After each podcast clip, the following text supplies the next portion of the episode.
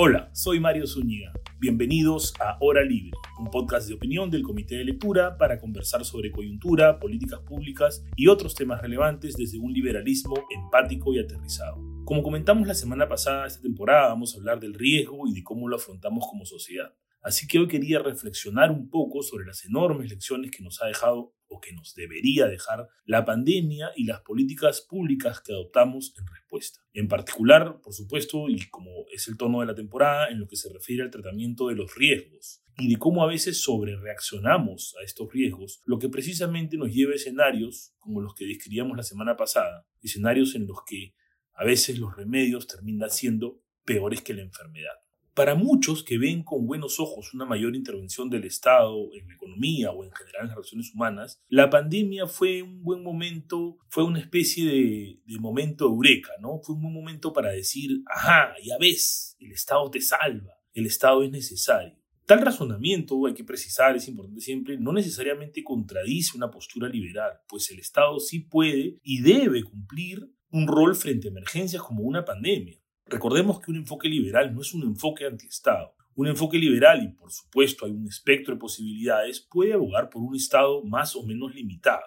En general, queremos menos Estado que otras personas que propugnan, defienden mayor participación del Estado en la economía, como es obvio. Pero incluso desde un enfoque liberal es innegable que el Estado tiene un rol que cumplir y es importante que aboguemos, que busquemos que ese rol sea eficaz y sea eficiente En esta línea, es innegable que para la respuesta en gran escala que se necesita ante eventos como una pandemia, el Estado es la forma más rápida de coordinar una respuesta, la mejor forma de coordinar una respuesta. Implementar, por ejemplo, algún tipo de cuarentena, paréntesis, hago énfasis aquí en el algún tipo, como vamos a ver, no cualquier cuarentena era lo óptimo, o, por citar otro ejemplo, lograr la vacunación masiva.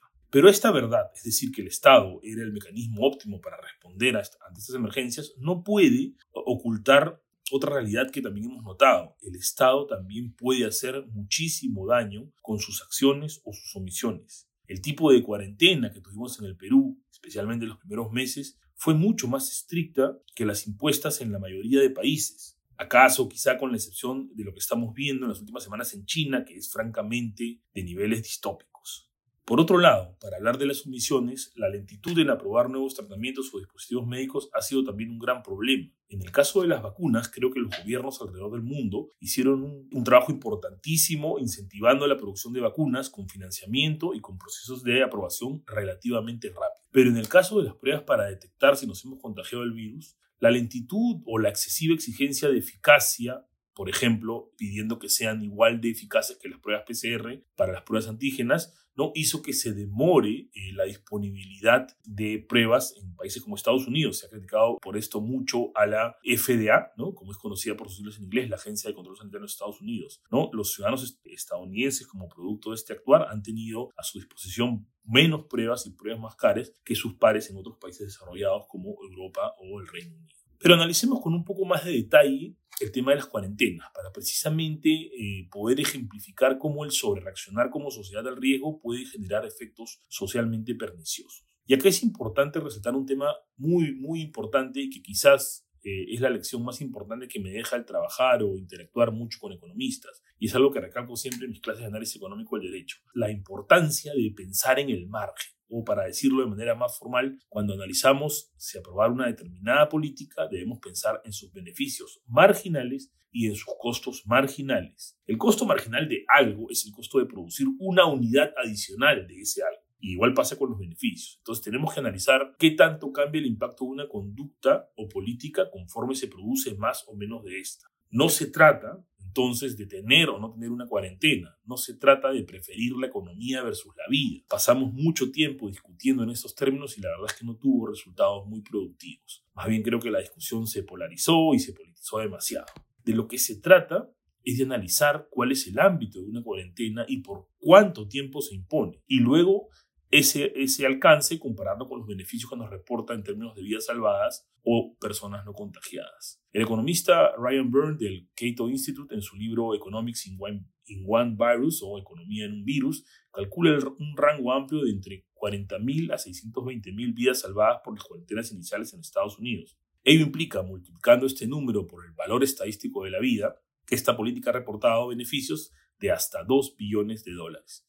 Este libro lo comenté la temporada pasada y por cierto si no lo han leído lo recomiendo porque es una buena forma de aprender varios aspectos de la economía muy importantes a propósito de la pandemia, así que es un libro muy fácil de leer y muy didáctico. Para muchos, por cierto, este valor estadístico de la vida va a ser bien polémico, pero es una forma finalmente de poder traer eh, el costo de las vidas que sí hay que dar, calcularlo, que no es que la vida valga menos que la economía o algo así, pero para poder comparar costos y beneficios sí tenemos que ponerlo en algún término económico. Aquí es importante también considerar que al analizar el impacto de una cuarentena no debemos calcular sus beneficios asumiendo que el contrafactual es que si no hay cuarentena no habrá distanciamiento social alguno. Esto hay que tomarlo en cuenta tanto para los efectos positivos como para los negativos. Por ejemplo, incluso sin cuarentenas estrictas, de todas maneras la actividad económica se iba a contraer, porque la gente voluntariamente hubiera decidido aislarse o porque los contagios hubieran afectado la posibilidad de que algunas personas consuman o trabajen. Entonces, el beneficio marginal de una cuarentena, es decir, el número adicional de gente que se aislará a raíz de esta por encima de los aislados voluntarios, es el que debemos tomar en cuenta para regular las vidas salvadas por esa política pública. Al inicio de la pandemia se habló de la estrategia del martillo y la danza, a raíz de un artículo del ingeniero español Tomás Puello. La idea detrás de esa estrategia era aplanar la curva de contagios con medidas de distanciamiento drásticas y generales, al inicio, ¿no? un martillazo fuerte para luego, con un nivel de contagios ya más moderado, pasar a una estrategia de danza, es decir, con medidas de testeo y de aislamiento ya más focalizadas que podían pues removerse y luego retomarse según sea necesario, ¿no? Idas y venidas, por eso el término danza. El problema es que en el Perú, en vez de aplicar un martillazo, no sé, tiramos un yunque o una planadora. Como decíamos hace un rato, en el Perú aplicamos una cuarentena demasiado estricta y muy larga, que generó muchos impactos negativos, no solo a nivel económico, porque hizo que muchos negocios permanecieran cerrados y no dejó que la gente consuma, pero también incluso a nivel de salud. En el Perú tuvimos una cuarentena, recuerden que a comparación de otros países no nos permitía comprar comida por delivery o comprar productos vía comercio electrónico, una cuarentena que no nos permitía salir a correr o a caminar a la calle, que no permitía a los niños salir al parque ni a las personas pasear a sus mascotas. Recuerden ese episodio que da risa, pero también debería darnos mucha pena o preocupación a la persona que fue arrestada frente de su casa por pasear a su perro. ¿no? En el Perú cerramos incluso las consultas médicas. Muchas personas dejaron de recibir consultas o médicas tratamientos o tratamientos esenciales, ¿no? pudiendo eh, tener un, un perjuicio mucho mayor que contagiarse del COVID. En el Perú pusimos horarios para acudir a los mercados, lo que generó aglomeraciones innecesarias. Todo esto no solo generó, eh, como decía, quiebras de negocios y despidos y un daño generalizado a la economía, sino también daños directos a la salud por la falta de tratamientos. Entonces, acá podemos preguntarnos si no pudimos tener un, tipo de cuarentena más razonable. El economista peruano Carlos Ganosa hacía referencia en un artículo ¿no? a la estrategia del judo y bisturí, tratando de ejemplificar eh, ¿no? una estrategia mucho más inteligente de enfrentar la pandemia en el sentido de diseñar medidas mucho más precisas por zonas o por contextos particulares, ¿no? por tiempos también. Entonces, yo me pregunto, ¿no? ¿Por qué no permitimos en el Perú que hablan ciertos negocios, y en ese momento ya tenían terraza, por ejemplo, o negocios que no implicaban una concentración excesiva de personas, que funcionasen en sitios muy ventilados? ¿Por qué no permitimos desde el inicio que hayan entregas de comercio electrónico o deliveries? ¿Por qué no permitimos que las personas salgan a hacer deporte o estén en espacios públicos? Uno puede entender, por cierto, que estas decisiones son difíciles, que el gobierno eh, enfrenta un alto costo político cuando toma medidas que no parecen estrictas, no parece que no está haciendo algo. Pero, digamos, también, sobre todo al inicio, en las primeras semanas o meses, se tomaban decisiones con mucha incertidumbre. No conocíamos, no, no, no, teníamos tanta información sobre el virus, no conocíamos todo lo que quisiéramos saber, incluso hoy sobre la enfermedad. Entonces, uno puede decir, ok, hemos sobrereaccionado los primeros meses, vaya y pasa. Pero en el Perú, las medidas restrictivas, la cuarentena irrazonable, la verdad es que duraron demasiado. Quizá el caso de la educación es en el que de manera más palpable un enfoque de excesiva precaución nos ha pasado una factura enorme. En el Perú hemos cerrado las escuelas por dos años completos y el gobierno, creo yo, las hubiera mantenido cerradas un tiempo más si no fuera porque un grupo de padres e investigadores en educación se movió bastante para hacer presión. Jaime Savera, ex ministro de Educación en el Perú y director global de Educación del Banco Mundial, ha explicado que la pandemia ha generado una grave crisis de educación a nivel mundial, en parte porque muchos países mantuvieron cerradas las escuelas por mucho tiempo. Eso se ha traducido en una pobreza de aprendizaje que es definida como el número de niños que no pueden leer un texto al finalizar la primaria, que ha crecido del 50 al 70% en Latinoamérica. Es terrible, imagínense, tiene consecuencias para los niños que en el largo plazo impactan sus ingresos, su movilidad social, ¿no? su éxito profesional es, es bastante fuerte. Ahora, ¿qué lección nos deja todo esto, estos daños que hemos, que hemos comentado? Hay que, por lo menos dentro de todo, tratar de sacar una lección. La lección es un poco la ya mencionada en el episodio pasado, ¿no? Al enfrentar riesgos y en general cualquier problema de política pública, hay que recurrir a la evidencia y a un proceso racional que nos ayude a vencer nuestros sesgos. Todos tenemos sesgos y es normal, es intuitiva la sobrereacción a algunos riesgos, pero tenemos que tener un proceso racional, insisto, que nos ayude a vencer estos sesgos. Hemos tenido algunos ejemplos de políticas públicas en las que el Estado asumió riesgos o permitió que los privados asuman ciertos riesgos porque se entendió precisamente que ello era necesario para obtener otro tipo de beneficios. Este es el caso de las vacunas, por ejemplo vacunas contra el COVID se han desarrollado en un tiempo extraordinario en comparación con lo que ha tomado probar otras vacunas. Normalmente toma un mínimo de cinco años y en algunos casos luego de décadas se sigue investigando. Aquí, en el caso del COVID, las autoridades sanitarias alrededor del mundo fueron mucho más flexibles en conceder las aprobaciones o utilizaron aprobaciones de emergencia contempladas en algunas legislaciones porque entendían precisamente que pese a existir algunos riesgos, valía la pena correrlos porque la vacuna va a salvar, salvó muchas vidas y evitó también eh, muchos daños producto de contagios que ahora resultan en cuadros leves antes que en casos muy severos como pasaba antes con la gente no vacunada.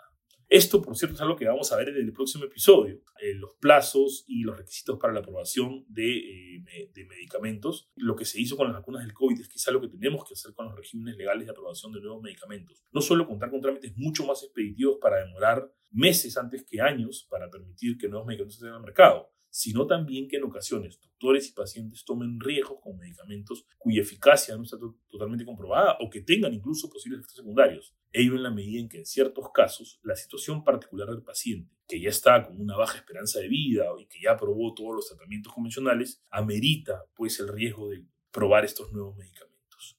El economista Thomas Sowell decía que, que en políticas públicas no hay soluciones, sino solo trade-offs aquí perdonen que use el anglicismo, la traducción al castellano, compensaciones, no refleja todo el término, quizá podemos decir balance, pero la idea detrás la frase de Sowell es que siempre, siempre cualquier solución por la que optemos va a tener un costo que debemos asumir. Lo importante, como decíamos la semana pasada, es que tengamos un método que nos permita analizar los costos y beneficios en frío, entre comillas. Y en frío acá no quiere decir sin empatía, ¿no? Hay que tener en cuenta qué piensa la gente, qué siente la gente al respecto, pero sí con calma, de modo tal que respondemos a los riesgos en su justa medida antes que incurrir en la falacia de que ante riesgos importantes no importa el costo, o a veces decimos, ¿no? Eh, como es la salud, hay que correr eh, todos los costos que sean necesarios, restringirnos todo lo que sea necesario.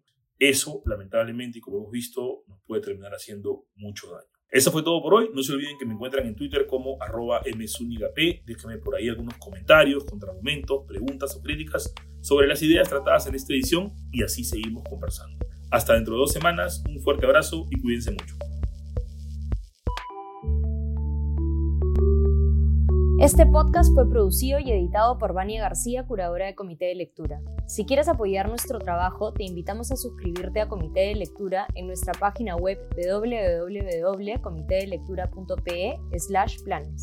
Con tu suscripción no solo nos estarás ayudando a mantener este y otros podcasts abiertos para todos, sino que tendrás acceso a nuestros podcasts premium diarios, el podcast de noticias de Augusto Townsend y el podcast económico de Ale Costa. Gracias por escuchar.